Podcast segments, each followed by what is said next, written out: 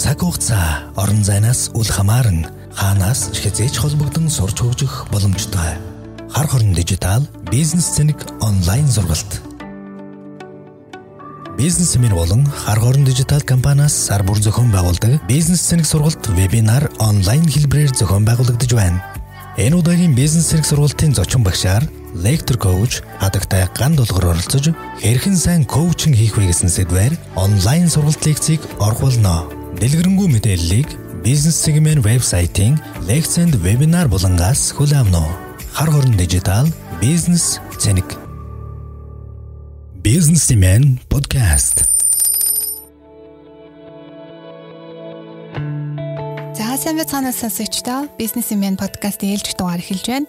20 21 дахь дугаар ах шүү те баг. За тэгээ бид энэ энэ удаагийнхаа подкастаар бизнес эрхлэгчдэд зориулаад консалтинг болон коуч хоёрын ялгааны тухай ярилцах гэж байна. За тэгээд энэ сэдвээр ярилцгаар манай бизнесмений студид маань Ganabel институтын захирал ганд болохоор агш хүрэлцэн ирсэн байна. За энэ өдрийн мэнд хүргэе. За баярлалаа. Энэ өдрийн мэнд хүргэе. За бидний энэ удаагийн сонгосон сэдв маань бас 3 сарын 17-нд болох вебинартай холбоотой. 3 сарын 17-нд манай вебинар сургалтын 3 дахь удаагийн сургалт болох гэж байгаа. Тэр сургалтын дээр гандалгар агш маань хэрхэн сайн коучинг болох вэ гэсэн сэдвийн хүрээнд орно. За тэгээд бизнесийн удирдлагуудад зориулсан сургалт штэ тий. Тэгсэн мөртлөө хэрхэн сайн коучинг болох вэ гэсэн сэдвтэй. Тэнгүүд бизнес эрхлэгчид маань гайхаж хийж магадгүй. Энэ сэдвээ хоёлаа консалтинг болон коучинг хоёрын ялгааны дараа илүү дэлгэрэнгүй тайлбарлаж өгье. Тий, тий. За эхлээд хамгийн ихний асуултаа консалтинг гэж юу вэ? Коучинг гэж юу вэ гэдгээс эхлэе. За тий. За тий яг энэ хоёрын ялгааг хэлэхээс өмнө ерөнхийдөө нөгөө бизнесийн байгууллагад явуулж байгаа үйл ажиллагааг яг ингээд сургалт, коучинг, консалтинг, аутсорсинг гэл нэг аяга олон ойлголтууд байна шүү дээ. Тэрний дэс дараалын энэ ярьчаа тий тэр хоёрын ялгааг хэлсэн байна тий. Тэгэхээр хамгийн түрүү нөгөө байгууллагуудад одоо мэдээлэл хүргэх бас нэг арга бол нөгөө сургалт байдаг. Сургалт бол хамгийн анхан шатных. Тэгээд сургалтаа орлоо болоо тийм ээ.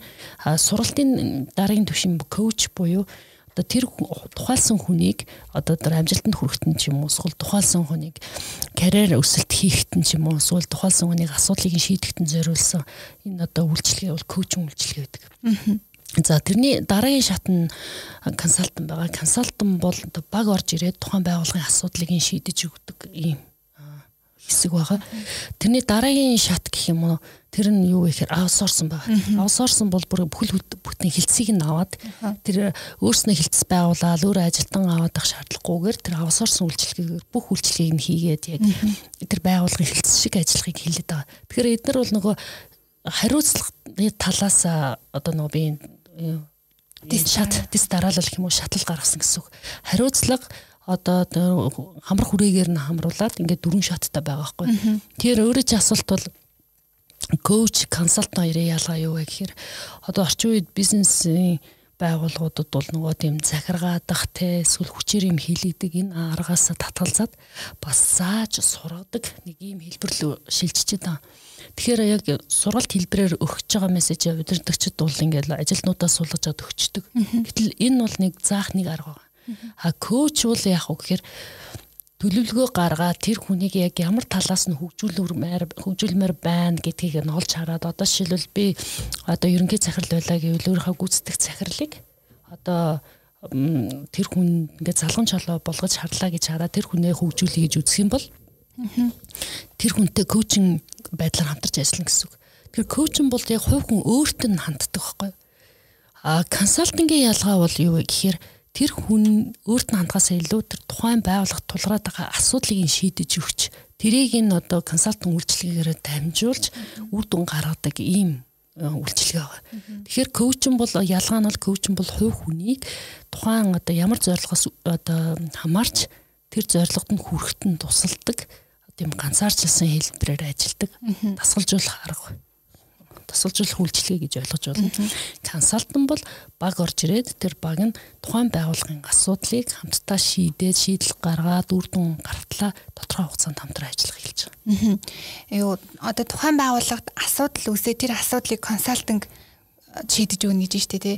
Тэнгүү тэр асуудал хувь хүнээс шалтгаалсан байвал яах вэ? Тэгвэл коучинг хийх үү, консалтинг авах уу?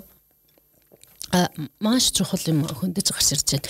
Эхлээд ингээд байгууллагууд бид нар ч гэсэн ханддаг л та бид нар энэ асуудлаа шийдмээр байна. Ингиж одоо ихэвчлэн асуудал гэж харгасаа илүү ингээд хөгжлийнхаа дараагийн шатанд гармаар байдаг тий. Тэгээд тулгарч байгаа тэр асуудал бэрхшээлийнхаа шийдлийг олмоор байдаг. Тэгээ гадны хүч одоо дэмжлэг хэрэгтэй байх үед консалтант авъя гэж санал болгох. Тэгээд тэр консалтингийн үйлчлэгээ авахыг сонирхож байгаа тэр захиралтай ингээ ярихаар асуудлын гол нь тэр захиралт нь өөрт нь байдаг юу? Тэгэхээр тий хүнд нь яг үнэ. Тэр хүнд нь байдаг учраас консалтинг хийх гэж яах хэрэггүй байдаг. Эхлээ коучинг үйлчлэгээ үзүүлэх замаар тэр хүнтэй ажиллаад тэр хүн хүнийг одоо чиглүүлээл хөгжүүлээд яг өөрийнхөө одоо хэрэгтэй тэр чадруудыг олоод авсныхаа дараагаар консалтинг хийвэл их үр дүнтэй байдаг. Тийм учраас энэ коучинг бол нэг юм хоёр янз байгаа. Нэг нь юу вэ гэхээр коучинг үйлчлэгээ хэлбэрээр хийж болно. А нөгөөх нь удирдах түвшний хүн доороо байгаа ажилтнаа коучинг хийх замаар одоо тэр удирдах арга барилтанд суралцуулна гэсэн үг. Тий. Тэгэхээр ийм хоёр дотор ялгаатай байна. Коучинг дотор. Тий. Тий. Тэгэхээр хувь хүн өөртөө нь ажиллаад ажил ажилласнаар үр дүн илүү гардаг. Тэрний дараагаар цаг нь болоод ирэхээр консалтинг үйлчлэгээ үзүүлэх юм бол тэр байгууллагт ч гэсэн өөрт нь байхгүй юу? Баг зардлаар их зүйлийг бүтээн. Тэгвэл нөгөө консалтинг үйлчилгээг авчаар эдгээр бидний асуудлыг шийдээд өгнө гэж хардаг. Яг үнэндээ тэр тухайн одоо 6 сар ч юм уу 1 жилийн хугацаанд шилбэл хүний нөөцийн консалтингийн үйлчилгээ авсан байгууллага манай асуудлыг одоо тухайн жилдээ шийдсэн бол тэр чигээрээ цаашаа шийдэгдсэн юм шиг хараад байдаг. Гэтэл дараа жил нь буцаад тэр хүний нөөцийн хаалт хүний нөөцийн газар нь яг тэр өөрчлөлт орсон зүйлээ цааш нь хадгалж авч явахын тулд ажиллагаа хэрэгтэй байдаг. Ирүүлэл хэрүү тэр нь ингээд э, одоо удирдгч нь тэрийг дэмжихгүй ч юм уу ирэхээр нөгөө консалтингийн үйлчлэгээний үр дүн дараа жилдээ гарахгүй байх магадaltaй байхгүй. Тийм учраас коуч наан байдаг.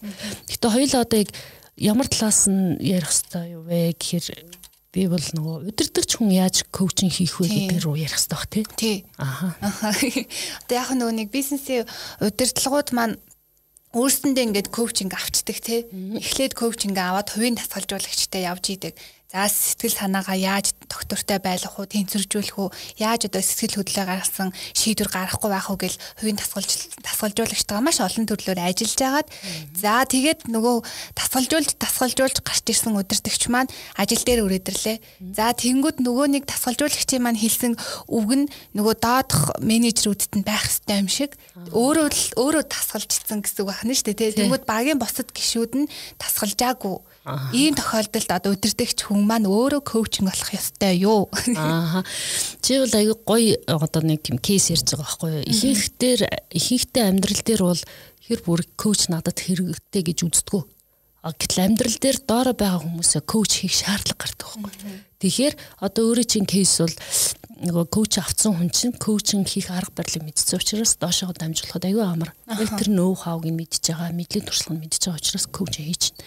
А дийлэнхтэй э, одоо бизнесийн байгууллагын удирдлагууд бол коучин чи өөрөө шинэ ойлголт учраас аваагүй байх магадлал 90% таахгүй. Авцсан нэг 10% гэж үзээл та. Тэгэхээр 90% бол яг үхээр коуч өөрөө ямар үр гүйцэтгэдэг, коучинг хийн гэхээр те ямар ямар одоо сахилга баттай байдгийг, ямар чадрыг өөрөө эзэмссэн байдгийг гэдэг талынхаа мэдлэгийг олж аваагүй бол доороо байгаа хүн коучинг хийж чадахгүй л тий. Тасалж чадахгүй. За тэгвэл 90% нь коучинг аваагүй байна гэдэг чинь тий. Тэр хүмүүс яагаад авахгүй яваад байгаа юм бол та шалтгааны нь юу юу гэж бодож байна. Эсвэл өөртөө нөгөө дэндүү ихтгэлтэй тий. Би угаасаа энэ бизнесийн байгууллагыг чинь үдий зэрэгтэй болгоо явцсан байхад чинь хэн надаас илүү энэ байгууллагыг мэдэж намайг тасгалжуулах юм гэж бодоод байна уу? Эсвэл чи ямар шалтгаан байна? Аа хэд хэдэн шалтгаан ба. Өөрөө чинь турсан шалтгаан бол бас нэг одоо үндсэн шалтгаануудын нэг. Би болоод байгаа юм. Яагаад нэмж зөвлөгөө аваад үрийг ус сайжруулах хэрэгтэй гэдэг ийм шалтгаан бол нэг үндсэн шалтгааны нэг. Хоёр дахь шалтгаан нь ийм үйлчлэгээ байдаг, коуч хүн байдаг гэдгийг мэдэхгүй явж байгааг үүсэхгүй шүү дээ, тэ. Гуравдугаарт нь бол байдаг ч гэсэн мөнгөний төлөх шаардлагагүй. Би энийг чи одоо зүгээр нэг таньдаг хүнээс асууж байгаа юм нэг коучтой хэдэн сар зурлах ямар хэрэг байна гэж бодож байгаа хүмүүс байгаад байгаа байхгүй тий. Тэгэхээр яг ийм гурван үндсэн одоо шалтгаан байгаад байгаа. Ямар үед одоо би надад коучинг хэрэгтэй гэдгээ мэдэх вэ? Коучинг авах хэрэгтэй болсон тэр шалтгаанууд тохиолдол нь яг мухард асуудалд орцсон хүн үед л хин нэг надад энэ асуудлыг шийдэхэд туслахгүй бах та тий. Хэрвээ одоо өөр хүн байсан бол энэ асуудал яа шийдэх байсан бол эсвэл миний одоо бизнес томрохгүй байгаад байна, гацаанд орчод байна, надад асуудал байна гэд нэг юм асуудлынхаа тэр нөгөө гол шийдлийн үндсийг нь хайхын төлөө явж байгаа хүнд бол коуч хэрэгтэй юм байна гэдгийг ойлгох байх гэж харж байна. Би одоо өөрийнхөө амьдрал дээр ч гэсэн нөгөө надад нэг 20 эдтэй 30 одоо төгч яхад бол надад нэг коуч байдгүй бахтаас та коуч байсан бол би ер нь зорилгоо хэр төлөвлөж जैन те хэр одоо хүмүүсээ удирдах чинь хүмүүстэй хэр харилцаж чинь гэдэг дээр нэг хөндлөнгөөс зөвлөгөө авчих юмсан гэж аявих боддог байсан. Тэр үед юу тэр коуч үйлчлэг бол огт байгаагүй. Гэтэ би тийм юм мөрөөддөг гэх юм уу? Надад үнэхээр тийм хэрэгцээ шаардлага байсан.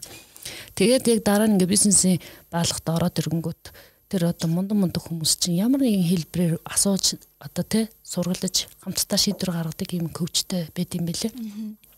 Тэгээ намайг Америкт нөгөө яг хүний нөөцийн менежментээр сурч байхад би яг коучинг чиглэлээр мэрэгшил суралцсан. Тэгээд миний нөгөө 20 эдтэй үедээ хайгаад байсан чи энэ байсан юм биш үү те ингээд чиглүүлэг ямар чухал байд юм бэ гэдгийг ойлгосон. Тийм учраас хүн ер нь амжилтын одоо хөтөж буюу коучтой байх ямар чухал юм бэ гэдгийг сэтгэл зэрхээрээ ч ихсэн ойлгосон амьдрал дээрээ ч ойлгосон байна.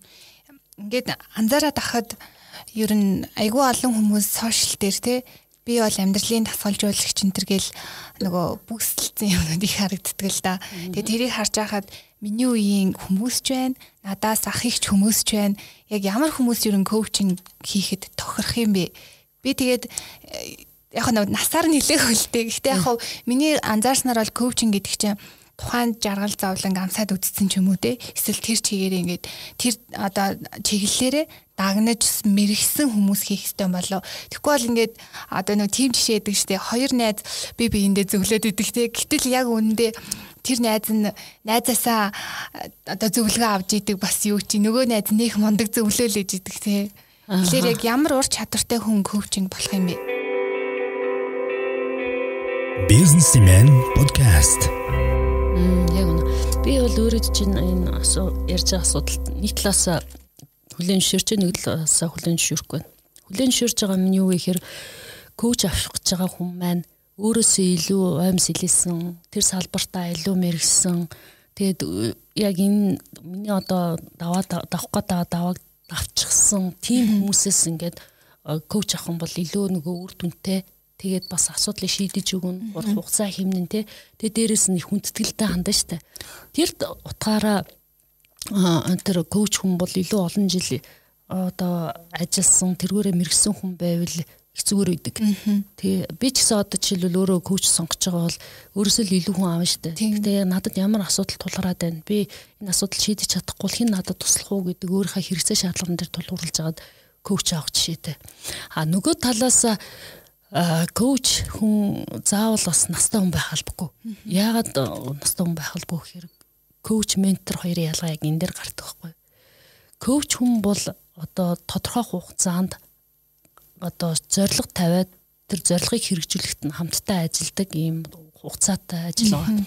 Тэгээ яг энэ хугацаанд арга технологиг мэддэг коучинг хийхдээ ямар арга техникээр ажилтیں۔ Яг тэрийг мэржний түвшинд судалсан байх юм бол тэр хүн нас харгалзахгүйгээр хийж чадна. Туршлагаас харгалзахгүй. Тий. Тэгэхээр чиглүүлэх арга барил нөө хавгаа мэдж байгаа бол а тэр хүн залуу байсан ч гэсэн хийж чадна. Гэхдээ хүлээж зөвшөөрүүлэх асуудал байгаа. Тий. Тэгэхээр яг энэ талаас бол залуу хүн хийж болно. А яг амьдрал дээр бол хүлээж зөвшөөрөх асуудал байгаа байхгүй. Харин тий. Одоо жишээл чиний коуч авна гэж бодож итэл чи тэр хүнийг нэг э, олон жилийн туршлагагүй гэж бодож байгаа яг ижил насны ч юм тийм байвал тэр ийм одоо хүнд мөнгө төлөөд үйлчлэгээ авна гэдэг чинь харин мэдтэй. Тэгэхээр яг нөгөө хүлэн шүүрэлтийн л асуудал байгаа даа. Түрүүн би хэлсэн коуч ментор хоёр юугаар ялгаатай вэ гэхээр ментор хүн бол нийгэм эдийн засагт хүлэн шүүрэгдсэн ч юм уу нийгмийн салбар, эрүүл мэнд, боловсрол альж салбартаа тухайн салбартаа одоо манлаа болсон тийм хүмүүс а тухайн салбартаа шинэ манлайлагч гаргаж ирэх байгаа хүмүүсийг зорилготойроо бэлддэг юм зүйл байна. Тэг энэ бол заавал мөнгөтэй холбоотой байх албагүй. Жишээлбэл одоо Барак Обама ерөнхийлөгч байхдаа хит хитэн өөр өөр улс орны ирээдүйд удирдахч болох хүмүүсийг сайн дураараа ментор болж бэлдсэн байх жишээтэй. Тэгэхээр ментор бол яг тэрүүрээ ялгаатай. А мөн компани одоо ерөнхий захирал өөрийнхөө залгамжаа бэлтгэхийн тулд ментор болоод явж болно гэсэн. А коуч бол харин ондоо Коуч бол яг үхээр мөнгө төлж үйлчилгээ одоо үзүүлж болно үйлчилгээ авч болно нөгөө нөгөө түгээр одоо орчин одоо удирдах шатны хүмүүс коуч хийх замаар хүмүүсээ сургаж өөрийнхөө мэдлэг нөө хавыг бусдад шилжүүлэх замаар тэр хүмүүсийг сургаж хөгжүүлж чадахжуулах нэг үүрэг болж хуураад байгаа байхгүй. Үүрэг. Тий, үүрэг болцсон байгаа байхгүй. Одоо жишээл нийт одоо цаг хугацааныхаа 10-аас 20%-ийг коуч хийх хэрэгтэй гэл ингээд удирдах албан тушаалуудад тийм ажлын байрны тодорхойлт гараад ирсэн байна. Тэгэхээр энэ бол ийм жижиг компаниудад нэг харагддггүй. Гэхдээ дунд буюу түүнээс дээш компаниудад төсөн үсээгөө тавигдж байгаа. Хоёр жилийн өмнө олон улсын байгууллага яг энэ яаж коуч хийх хэрэгтэй юм бэ? Энэ талаар нэг хичээлийн агуулга бэлдээд өгч гэд бид нар бүтэн өдөр тэдний сургалт орж хийжсэн. Тэгэхээр тэд нар бол аюу хурдтай нөгөө байгууллагын соёл маш өндөртэй. Тэгээд тэр байгууллагын соёлынхаа дагаад ийм коучингийн хэрэгцээ шаардлага нь бүр ингээд аюу өндөр тавигдсан. Удирдахч хүн болгон коуч байх хэрэгтэй гэдэг тийм шин шалгуур үзүүлэлт ороод ирсэн учраас ажлын нэг хэсэг болсон болохоор тэд нар ингээд бүр аяга сериусны хандаад байна те. А яг одоогийн нөхцөл байдалд бол коуч хэр нэг аяга фанси нэр аяга гоё нэр ингээд бодоод байдаг. Яг бодит амьдрал дээр коуч авснаар танд ямар ач холбогдолтой тийм ээ. Тэгээ тэр одоо танд одоо ямар одоо өөрчлөлтүүд гарах юм ямар зорилгоор коуч авч байгаа гэдгээ мэдээд эхлэх юм бол их сериусны хандаж эхэлнэ гэсэн. Яагаад тэгвэл коуч авах хэрэгтэй бэ? Коуч аваад авсны ач холбогдол нь юу байна уу? За сүүлийн аа яг 6 7 жилийн хугацаанд нэг 100 гаруй хүмүүст урт хугацаанд коучингийн хөтөлбөрөөр хамтран ажилласан байна. 300 гаруй хүмүүс яг богино хугацаагаар коучингийн үйлчил үзүүлсэн байна. За эндээс харж байхад ер нь амжилттай хүмүүс илүү мундаг хүмүүс их коуч авд юм билэ. Яг үл өөрийгөө мэдсэн, өөрийгөө таньсан, дараагийн түвшинд гараа хийсэн, тийм зорилго нь аяа тодорхой тийм хүмүүс бол коуч авахд бэлэн, коучинг коучинг ямар чухал юм бэ гэдгийг ойлгодог. За бас нэг өөр төрлийн коуч юм байна. Миний саний ярьжсэн бол тэр амжилтын одоо өөрөө чинь түрүү ярьжсэн амжилтын тасалжуулагч гэдэг шиг. Яг амжилтанд одоо хүрэхийн тулд надад яг юу хэрэгтэй вэ гэдээ хувь хүний тэр бүх асуудал дээр нэг ярилцдаг юм урт хугацаанд хэрэгждэг юм ба. За бас нэг төрлийн коуч бол нөгөө карьер коуч байхгүй юу? Карьер коуч бол одоо жишээлбэл бизнесийн байгууллагт ерөнхий менежер байж байгаа, CEO болох ч байгаа ч юм уу. Эсвэл ахлах менежер байж байгаа ерөнхий менежер болдог ч юм уу. Эсвэл огт ажил Гэхдээ огт нэг удирдах түвшний ажил хийгээгүй. Гэхдээ дарган за энэ хүнийг өстэй жинхэнэ сайн удирдахч болно гэж би ирээдүйд харж байна. Тийм болохоор энэ хүний бэлдээ гэсэн зорилготойгоор хүмүүсээ явуулдаг байхгүй. Тэгээд эрэнгүүт нь одоо жишээлбэл саран заяа тий. Саран заяа одоо нэг компани ирээдүйд нэг 5 жилийн дараа CEO болно. Жилийн дараа ерөнхий менежер болно гэд карьер төлөвлөлтөө хийчлээ гэж харъя л да. Тэнгүүд жилийн хугацаанд тэр удирдахч ерөнхий менежерүүдийг ерөнхий менежерийн одоо ажлыг хийхэд тэр удирдах арга барил сэтгэл хөдлөө удирдах урлаг юмыг зохион байгуулах бичиж тэмдэглэх соёл те аа тэгээд хүнтэй харилцах чадвар гэл ингээл олон чадруудаас аль нь саран заяад байна аль нь байхгүй байна гэдэг дээр шинжилгээ хийж агаад тэгээд тэр сул талыг нь давуу тал болгож хувиргадаг. Энэ ажлыг хийх замаар зориг тавиад төлөвлөгөө гаргаад төлөвлөгөөнд хүрэх одоо зорилгоор яг коучинг тусламжтайгаар ажилдаг байхгүй. Тэгээд нэг 3 сарын дараа ямар үр дүн гарсан бэ гэдгээ үр дүнгээ ярилцах замаар тэр хүнд одоо хяз гарна гэсэн үг. Тэгэхээр одоо жишээлбэл савн зай бүр ингээд амьдралаараа өөрөө туулаад бас мундаг өдөртөгч болж болно шүү дээ. Гэтэл тэр амьдралаар туулж байгаа тэр цаг хугацааг чинь шорткат хийгээд одоо ингээд богино хугацаанд зөв ингээд залж явахт чинь л тусална гэсэн үг. Цаг хугацаа ашигтай хийж чадчихна. За тэнгууд одоо тэр нөгөө нэг коучингийг яг коучинг гэсэн тусгай хүн хийх үү эсвэл байгууллагын удирдлага хүн өөрөө хийх үү? Байгууллага удирдахч хүн хийвэл бүр сайн. Яа гэх юм бол тэр хүн хүнээ мэдж байгаа, бизнесээ мэдж байгаа, онцлогоо мэдж байгаа. Тийм болохоор тэр хүнээ сайн судалсан байгаа болохоор удирдахч хүн өөрөө коуч хийх замаар хүмүүсээ хөгжүүлээд тах юм бол эдийн засгийн хувьд нэгдүгээр тэмнэлттэй.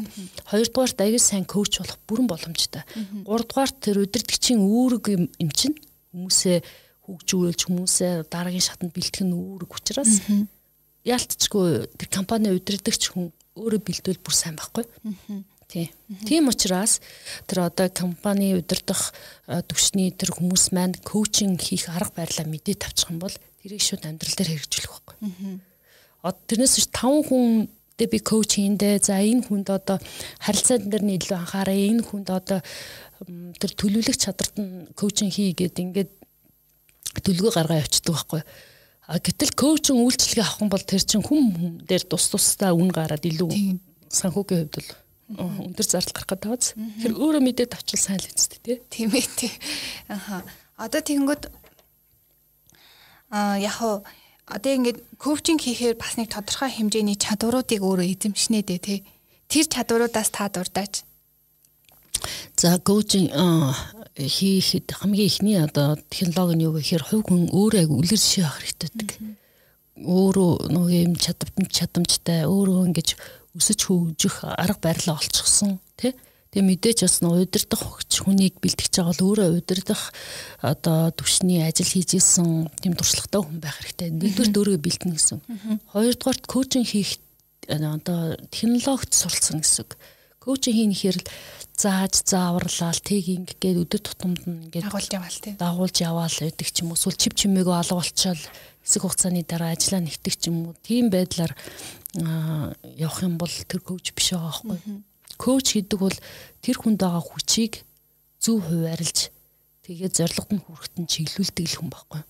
Тийм. Тэгэхээр яг тэр арга технологийн мэдээ тавчих юм бол заавалжгүй нервэ бараал тест энэ зааж өгөөд тахад өстой юм ойлгохгүй гэл те. Эсвэл би энэ хүнд итгэсэн чинь энэ хүн ингээ алдаа гаргалаа арайцтай гэл. Ийм нөхцөл байдал үүсгээд одоо тэр хүнд итгэж чадахгүй тэр хүний коуч хийх арга барил суралцаагүй бол тэгээд э, тэр коучийг хийж чадахгүй болчих гээд байна л да. Тийм учраас тэр арга барилыг л одоо нөгөө хичээлээрээ заах бах тийм үү. Вебинараар гэсэн үг шүү дээ. Вебинараар тий. За тэнгууд за коуч ингээд хийгээд за тэр арга барилуудыг сурчлаа гингүүд удирдахч хүнд ямар ямар чадварууд суух уу одоо хүнтэй харилцааны чадвар суун гэх юм уу заах арга барилтай болно гэх мэтчил миний төсөөллөөр л тийм л байна. Аа зөв нэмээд хэлэхэд бол коуч олон жил ингээд хийгээд эхлэхээр хүнийг айгүй дотроос нь ойлгохыг хичээдэг болчдөг.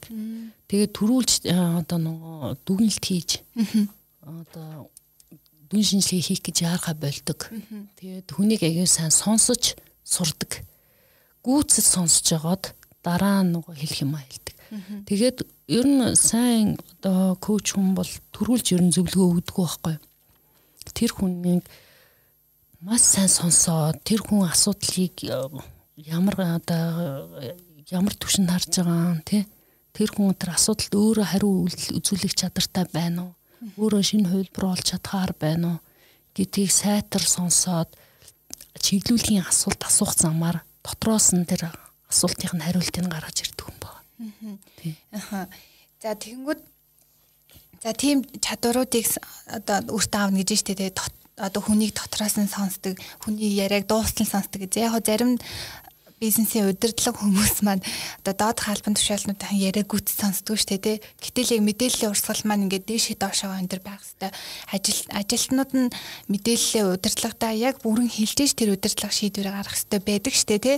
Тэгэнгүүт одоо яг энэ коучинг хийснээр одоо яг таны хэлсэн чадваруудыг эзэмшчих нь хана штэ тэр чадварууд нь тэгвэл тэр удирдах ухаанд нь ямар нөлөө үзүүлэх үү? Мэдээж сайн нөлөө үзүүлэх бах тий.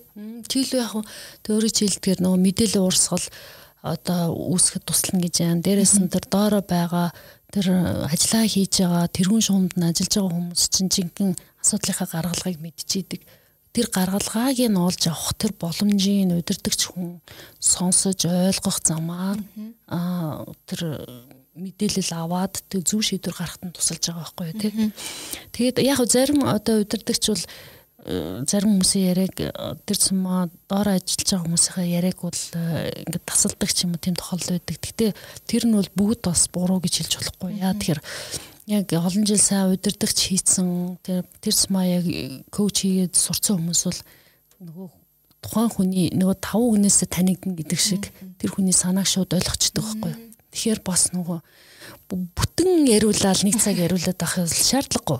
Ерөнхийдөө асуулт асуух замаар тэр доторхыг нь гаргаж ирээд яг бодит асуудлынх нь тэр цаад асуудлыг нь мэдэж авах тийм чадвартай болчихно гэсэн.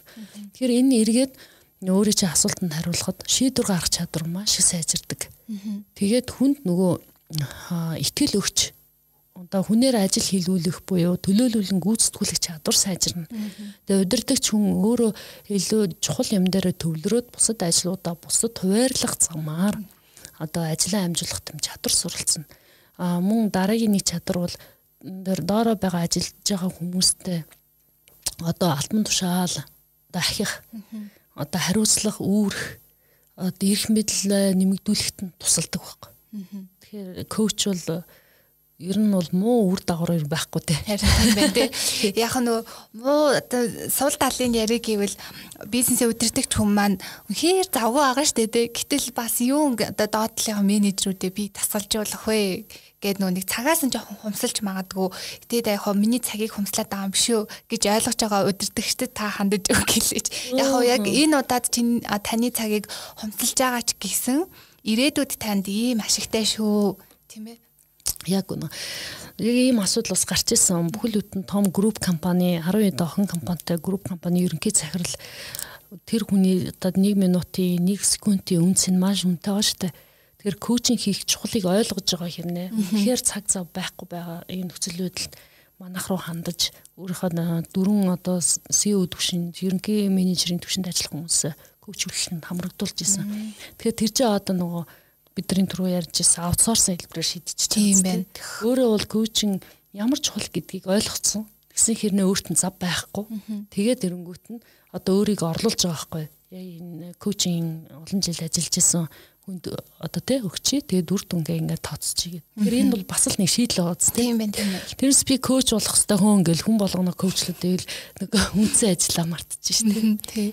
Тэнгүүд нөгөө бас доошоо нөгөө шатлалтай байвал бас зүгээр юм болоо. Одоо яг бизнесийн бүр яг ерөнхий захирал нь гүйцэтгэх захирлуудаа гүйцэтгэх захирал нь доошоо ерөнхий менежерүүд гэдэг ч юм уу те. Ерөнхий менежерүүд нь дунд түвшний менежерүүдээ гээд ингээд доошоос шатлалтай коучинг хийгээд яваад байвал компани ажилтнууд тэр чигээрээ маш нөгөө нэг баян нөгөө дадлага сургалтанд ингээ явж идэг идэвхтэй болох юм болов. Тийм тохиолдол байдаг бол. Зөв шийдэл э, олсон байна. Тэр байгаа байгаа. Одоо түрүүн миний ярьжсэн тэр олон улсын байгууллага бол топ түвшиндээ бүгдэнд нь тэр коуч яаж хийдэг талаар сургалт аваад тэгээд бүр ингээ дасгал ажил хийгээд технологиг мэдээд авангуудаа доороо байгаа дун шатны удирдлагуудтай нөгөө коуч хийж эхэлж байгаа байхгүй. Тэгэхээр яг ийм одоо нөгөө одоо бэлэн яг амьдрал дээр хэрэгжүүлээ явж байгаа юм байгууллагууд бол байгаа. Тэгээ коучийг утгаар нь ойлгоцолсууд чинь маш их одоо ажил хэмдээн байна гэдгийг ойлгоцсон. Дээрээс нь тэр нэг нөв хавууга бусдад шилжүүлэх том боломж байгаад байгаа. Тэгээд ажлыг одоо богино хугацаанд хамтдаа гүйцэтгэхэд бас давхар ажил бүтлээ. Businessman podcast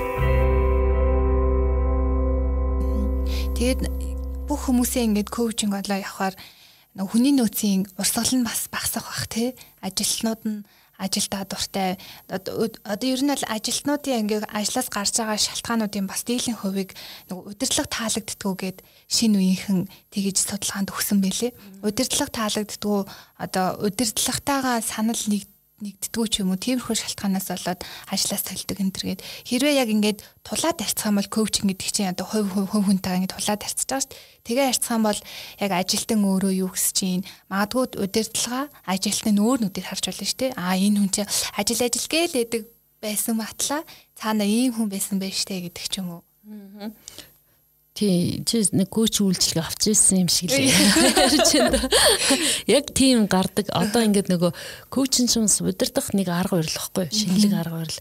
Одоо ингээд загнаал, зандраал, тэг хий ингээд шаардхаасаа илүү коуч хийх замаар тэр хүмүүсийг удирдах байгаа байхгүй. Тэгэхээр ер нь яг их тайванч аргаар 50 арга ямар гоё үгүй тэр хүмүүсийг удирдах гэсэн эргээд нөгөө өөрийн чинь сайн олж харсан нөгөө тийм хүндтгэх тэм сэтгэл төрдөг байхгүй тий даргыга даргаас нь айж хэмээхээсээ илүү тий хүндэтгэлтэй их хандаж эхэлдэг байхгүй тэгээд эн чинь эргээд нөгөө байгууллага нийгэм цул болох би бинийг ойлголцох бос юм урт хугацааны юм үр дүн авчирдаг. Ер нь л давуу талын яриад байвал яриад ер нь бол дуусахгүй бах те. Ингээд компани дээр хэрэгжүүлэх тусам нэг давуу нэг нэг давуу тал бол гарч ирэл энэ одоо яг манай энэ асуудлыг шийдчихлээ гэд танд яг тийм жишээ одоо хэлхийг гэвэл ойрхон байна уу? Одоо коучинг аваад одоо тэр за компани нилээд яхав те тэр нэг компани яг нэг энэ асуудлыг ингэж шийдсэн гэдэг. Аа. Эхлээд нөгөө тэр байгууллага консалтан авъя гэж санал тавьсан. Тэгээ консалтан өгчээсэн туршлагатай болохоор тэр хүн асуудлын гол нь яг тэр ерөнхий захирал тэр компани үүсэн байгуулагчтай байдгийг нөгөө туршлагаас олж хараад тэгээд э, шууд консалтан бишээ коучингээр ажлыг санал тавьсан. Тэгээ коучингээр нөгөө ажиллаж байгаа хавцад хувь хүн өөрийнхөө асуудлыг өөрөө олж харж байгаа байхгүй. Коучингийн нэг давуу тал нь тийм л дээ. Чи тийм байна гэж хүмжлэхгүй. Тэр хүн өөрийнхөө асуудлыг өөрөө хүлээн зөвшөөрөөд өөрөө гаргалгаа гаргадаг юм байгаа. Тэгээд нэг компани одоо нөгөө захирал нь коучинг одоо үйлчлэгээ авсных дараа аа бас нэг гэр бүлийн компани байсан. Тэгээ их нэртэй коучинг үйлчлэгээ аваад тэгээ хоёр коуч үйлчлэгээ аваад ирэнгүүт нь хоёлаа яг харах өнцөг нэг болоод эхэлж байгаа байхгүй. Тэгээд дэрнгүүт нь нөгөө тэр байгууллага цаашаа өсөж хөгжиж томрох аа тэгээд нэгэн цул болох ямар чиглэлээр явах уу гэдэг юм нь тодорхой болсон. Тэгээ хоёр тишээс ингээд нэг өөр өөр яриад хоёр удирдлагатай юм шиг харагддаг байсан бол яг нэгэн одоо нэг цул болоод удирдлагууд нь ч гэсэн яг ингээд бацагдаад доор байгаа ажилтнууд нь ч гэсэн бацагдаад үр дүрдэнтэй явж байгаа хэд хэдэн компаниуд байгаа. Ер нь манай одоо Монголын компаниуд яг жижигээс дунд руу шилжиж байгаа дундаас том руу шилжиж байгаа компаниудад дийлийнх нь гэр бүлийн бүтцтэй байт юм бэлээ. Тэр бол ерөөсө буруу биш ерөөсөө байгалийн шалгарал гэдэг шиг л анханасаа л тэгж явдаг. Хин хамгийн итгэж байгаа хүнтэй л ер нь бол одоо хамтарч ажилладаг шүү дээ. Тэгээ тэр нь бол гэр бүлийн хүн хамгийн ихтгэлтэй хүн байдаг. Тэ тэр нь ингээд яваад одоо томорч явах явцад чинь бас сул тал гараад ирнэ. Тэрэнгүүт нь тэр нь эргээд нэг коучинг үйлчлэгээр дамжаад харилцан бие биенээ ойлгоод харилцан бие биенээ төшөг болоод ингээд нэгэн цул болоод нөхөөд одоо компани амжилт авч явж байгаа хэд хэдэн компани байгаа. Та түрүүнд бас ярианыхаа дундуур хэлжсэн яг 10% нь л энэ коучинг авсан. 90% нь одоо аваагүй байгаа гэдэгсэн шүү дээ. Одоо тэр хүмүүст коучинг гэдэг чинь ийм давуу талтай ингэсэн шүү, тэгсэн шүү. Одоо коучинг авснаар танай компанид ийм твшил гарна гэд та хилээл явж ил байгаа хэл та. Гэхдээ яг бусад нөгөө нэг консалтингийн компаниуд маань коучинг консалтинг хоёрын ялгаагаа ингэж тайлбарлаж байгаа болов ер нь ингээд бизнесийн удирдлагын хүмүүст маань эхлээд ингэж ялгааг нь тайлбарлачаа дараа нь санал болгохгүй бол бас ойлгодгүй байх тий. Тэгээ анх нөгөө коучинг үйлчилгээ үзүүлж яхад хүмүүс нөгөө коучинг хөтөлбөрт хамрагдсан гэж хэлдэггүй. Явж байгаа хүмүүс нь сургалтанд явж байгаа л гэдэг байхгүй. Тэ тий сургалтанд явж байгаа гэд. Тэгэхээр энэ айгүй шинэ ойлголт байсан. Одоо хүртэл одоо шинэ ойлголт тэрэ байгаа.